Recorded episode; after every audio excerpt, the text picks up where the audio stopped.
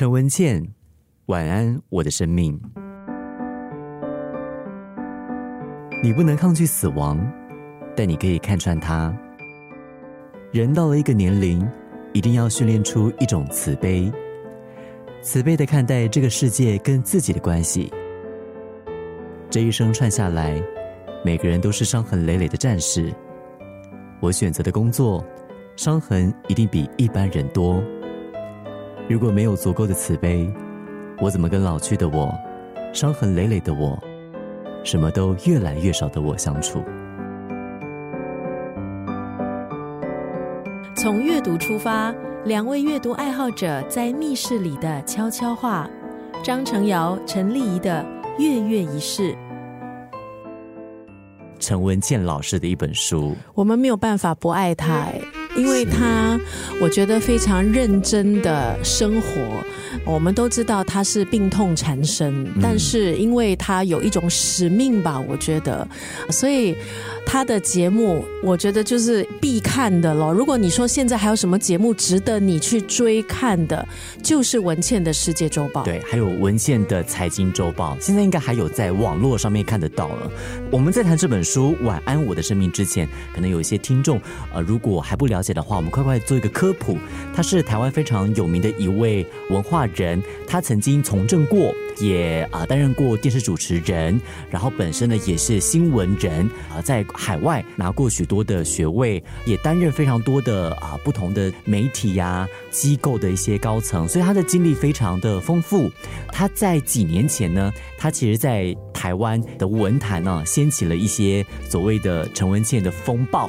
就包括她的言论其实非常的犀利，她也写了很多书，是针对这个社会的现象，关于国际的一些新闻。然后近期呢，她则是把文笔聚焦在她的生命。刚刚听程耀的介绍，相信月月仪式的听众也都对文倩姐有一定的这个了解了。我们都知道，她这么一个有智慧。这么一个强大的女人，这么一个有自信的女人，但是在面对生命的大限的时候，我觉得谁也都逃不过。嗯，所以呃，陈文茜呢，她一直都被这个病痛所苦，她的免疫力曾经是下到非常非常低，危及她的生命。她近期推出的两本书，我觉得就是一个非常好的例子哈。在你面对病痛的时候，你怎么样把这个痛把它转化成一种能量，然后怎么样借由自己的分享，能够让更多人受惠，能够让更多人从你的分享跟文字中得到一种疗愈，甚至是一种解脱。我觉得陈文茜她做了一个最好的示范。好像他最近的两部著作，刚刚丽提到的上一部呢，叫做《终于还是爱了》，他谈的是对于生命、对于感情、对于爱的一些感悟。其实，在几年前，当他开始病魔缠身之后呢，我们可以从他的文字当中看到更多了一些所谓的慈悲跟对生命的关怀。那么，在最新的这一本著作《晚安，我的生命》，应该是他对于生命感悟的一个。最极致的一个体现，我觉得他肯定是性情中人。像他上一本谈爱情，对吗？谈一个作为他这样的一个眼，大家眼中这么强的一个女人，她在爱情面前。她，我觉得也就是一个小女人，是非常用心去爱，可是应该也是伤痕累累、跌跌撞撞。里头有一段分享，是我到现在我都很记得的，就是她留了一个位子，在她的心里留了一个位置给那么一个人，而这个位置一留就是三十年。那你不会觉得为他感到难过？对他不是自怜，他不是自怨自艾，自我感觉很悲哀。对他，他没有这种自我怜悯的感觉，一点都没有。嗯，他反倒是让你看到，其实作为一个女人，尤其是他这两部著作里面，他不断的强调的是，女人其实可以活得很独立。包括了在面对爱情、面对爱情的不成功，或者是面对生命的靠近终点的这个情况，呃女人还是可以站得非常的优雅，活得非常的优雅。这本书当中有一句话，应该也出现在封面上的哈。刚才陈瑶也朗读了：“你无法抗拒死亡，可是你可以看穿它。”死亡这两个字是多么的。让人觉得很震慑的两个字，让人恐惧的。可是怎么样去看穿穷一生的经历，穷一生的智慧？好，我们希望可以达到这样的一个，像呃陈文茜她所讲的这样的一个境界。然后还有一句话哈，你若认识黑色，才明白什么叫色彩。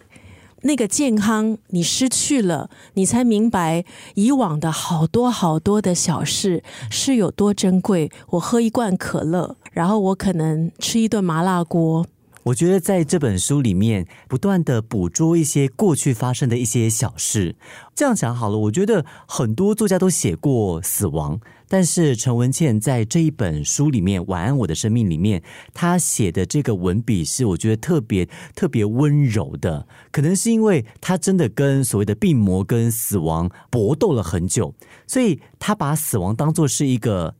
在他身边也不算是一个朋友，但就是有点像一个邻居这样的一个感觉。他当中有一段文字，我觉得写的蛮触动我的。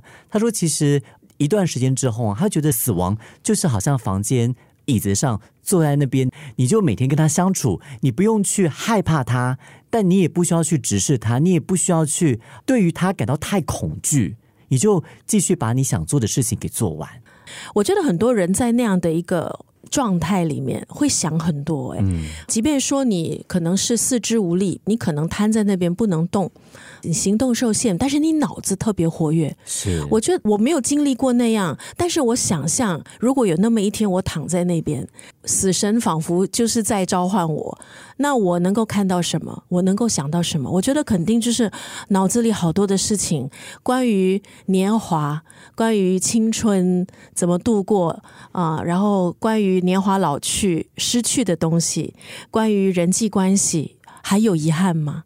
还有关于怀旧，好故人，旧的事情，好久没见的人，在我躺在那边的那一刻，我会想，他好吗？我有一段现在想起来还蛮难忘的经历。我那时候在疫情的时候呢，我曾经动了一个小手术，是割盲肠。然后割完盲肠之后呢，因为伤口的关系嘛，所以我必须在床上躺个几天。然后当时呢，是连爬起来都很痛苦的。我这个人又很怕痛，所以稍微移动一下我的肚子，哇，我整个肚皮那个地方是痛到麻到不行啊！所以我印象很深刻。我第一天回到家，我在床上躺了一天。一切都 OK，但到了晚上的时候呢，我开始整个人变得非常的焦虑跟躁动，因为我很想站起来，我很想走动，但我动不了，我就整个人躺那个地方，我睡也不是，因为我已经睡了一整天了，所以当时我整个人脑子里面就开始有好多好奇怪的想法，然后当时我就拿着手机，我就开始去找一些影片，去找什么影片呢？去找那些我小的时候还在台湾的时候，我还没来新加坡的时候，我在电视看到的一些。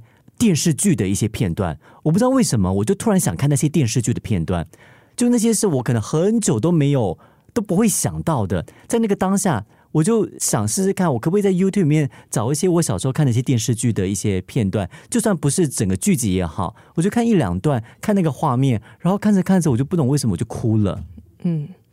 想不到程瑶也到了这个阶段，就是会开始找一些以前的碎片了。对，就会突然间有一种渴望哈，就是哎，以前看过的东西，以前经历过的东西在哪儿？可能要试着去寻回一些，哪怕只是一点点。而且那些东西是我过去从来没有想过我要去寻回的。就在那个当下，在我很无助，我。没有什么选择跟自由的时候，我突然想到他们，所以我觉得哈，这样的东西真的是一种支撑哎。就当你很无助的时候，你无力的时候，你你知道你只能够听天由命的时候，你还能够你还能够依赖什么呢？那你就是依赖你脑子里面的这些了，这些片段了，就这些所谓的回忆，可能他们某个程度代表我很。怀念的一段过去，因为我知道我不可能回到十四岁，回到那个时候的自己，那个时候的台湾，那个时候的生活。我唯一能够在现在这个时空找到的，就是我那个时候看到的一些电视剧的片段跟听的歌曲。而这也是为什么我觉得大家对于怀旧一直会有一种向往。它可能是一个支撑的力量，但是往事也可能会是包袱。所以，其实在这本书里面哈，陈文茜她也有提到，她说生命的包袱从来都没有那么轻。回忆过去，倒带人生，你可能会叹一口气，你知道没有办法弥补过去的东西，然后就过了。在这本书里面有一个部分我印象很深刻的是，他说他曾经有过一个梦，希望自己打造一个非常漂亮的轮椅，跟朋友一起到欧洲旅行。他说，反正自己都已经是一个病人了，所以我就可以行使病人的权利。如果走不动了，坐下来就可以劳烦朋友推车。休息够了，站起来继续走。要爬楼梯没有关系，我可以叫我的朋友抬着我。所以他就用一种带着一点点。风趣的角度去面对、去看自己所处的这个状态。有一天呢，我们都我们的肉身啦，都会从这个地球上面消失的。所以我觉得这本书应该是大家必读的一本书哦，因为它可以给我们呃一些勇气，然后呢，也希望可以让我们呃听读完这，希望可以让我们读完这本书之后呢。那个害怕吧，或许会少一点。然后，真的面对生命终结的时候，我们呢可以很轻声的说晚安了。